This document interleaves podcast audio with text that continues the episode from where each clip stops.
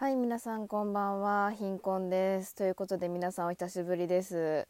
いやもう本当に全然 ラジオトークを更新しなくなってね、配信はまあまあしてるんですけど、まあ、収録ね、やっぱちょっとやれてないのでね、まあ、近々ちょっと1本あげる予定なんですけど、まあ、こう更新してない間に、えっと、結構お便りをいただいておりまして、申し訳ありません。3ヶ月ほど放置していたりしてしまって、ちょっと、ね、罪悪感もあったんですけどね、なかなか更新しようと思えなくて、申し訳ないんですけど、でもね、こういただけると本当にありがたいですよ、本当に。まあ、めちゃくちゃいただいてるっていう体で話してますけど、実際いただいたの3、4通ぐらいしかいただいてないんですけど、まあね、あの、皆さんがね、時間を使ってくれて、わざわざね、そうやってお便り送ってきてくれてるので、まあこう、時間はちょっとかかってしまうんですけど、まああの、お便りのね、お返事とかもしていきたいと思います。なのでね、これからもどんどん お便りをいただけると嬉しいです。いやもう3ヶ月放置しといてみてね、こんなことはあれですけど。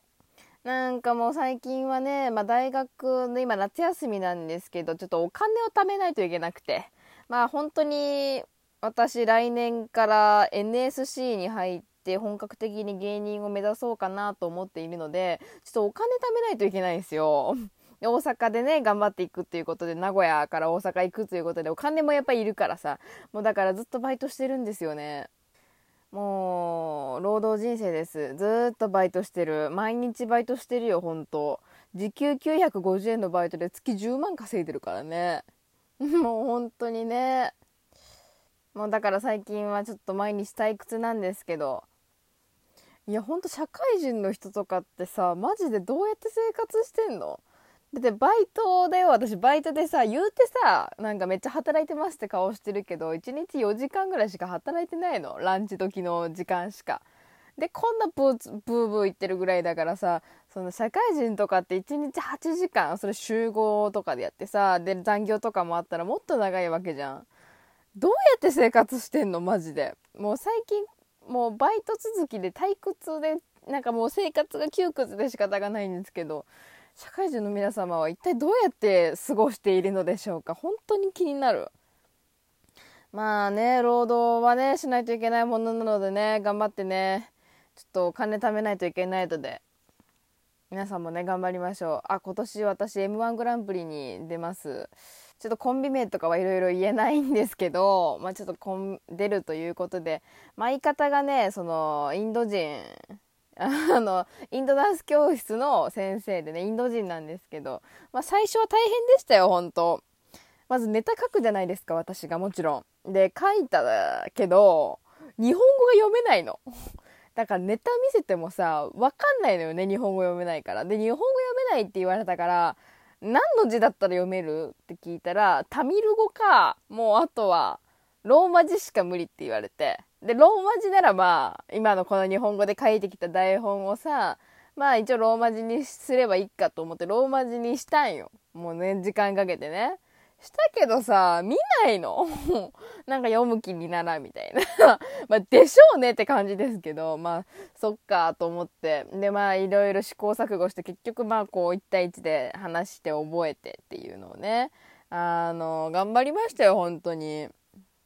なのでまあナイスアマチュア賞ぐらいいただけないでしょうか。本当に頑張るので頑張ってますよ週1でネタ合わせして。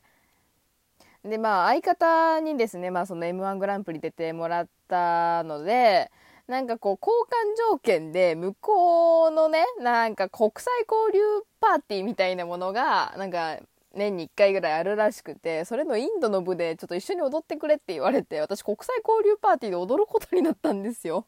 何この m 1と国際交流パーティーの 交換条件？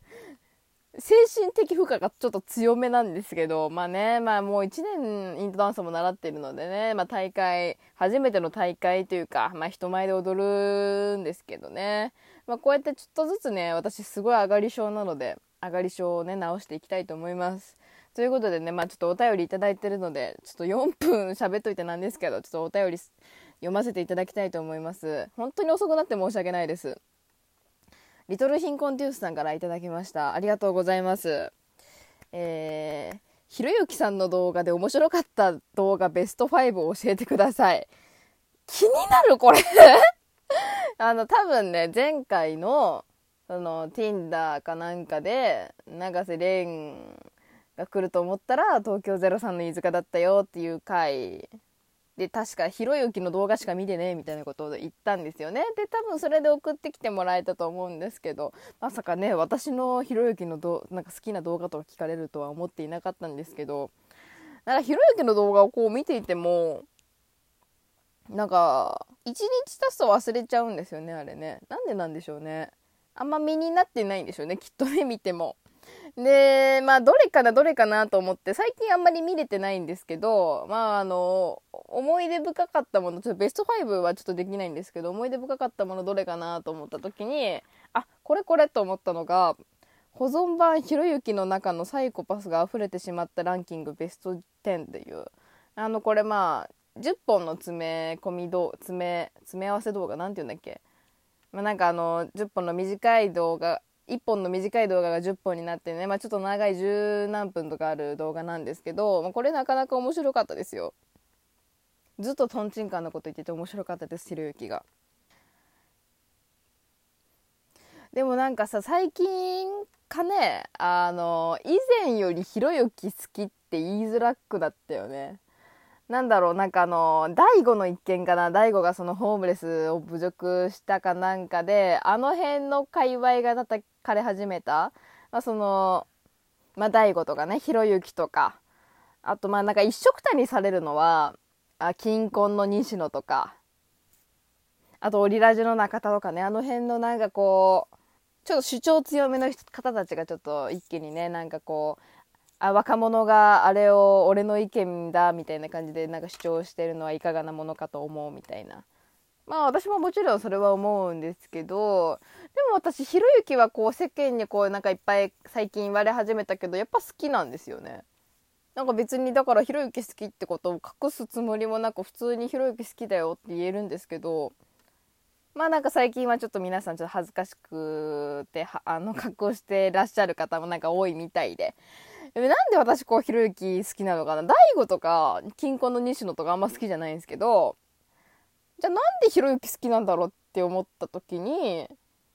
まあ別にひろゆきの意見って別に押し付けじゃないと思うっていうのがああるっていうのと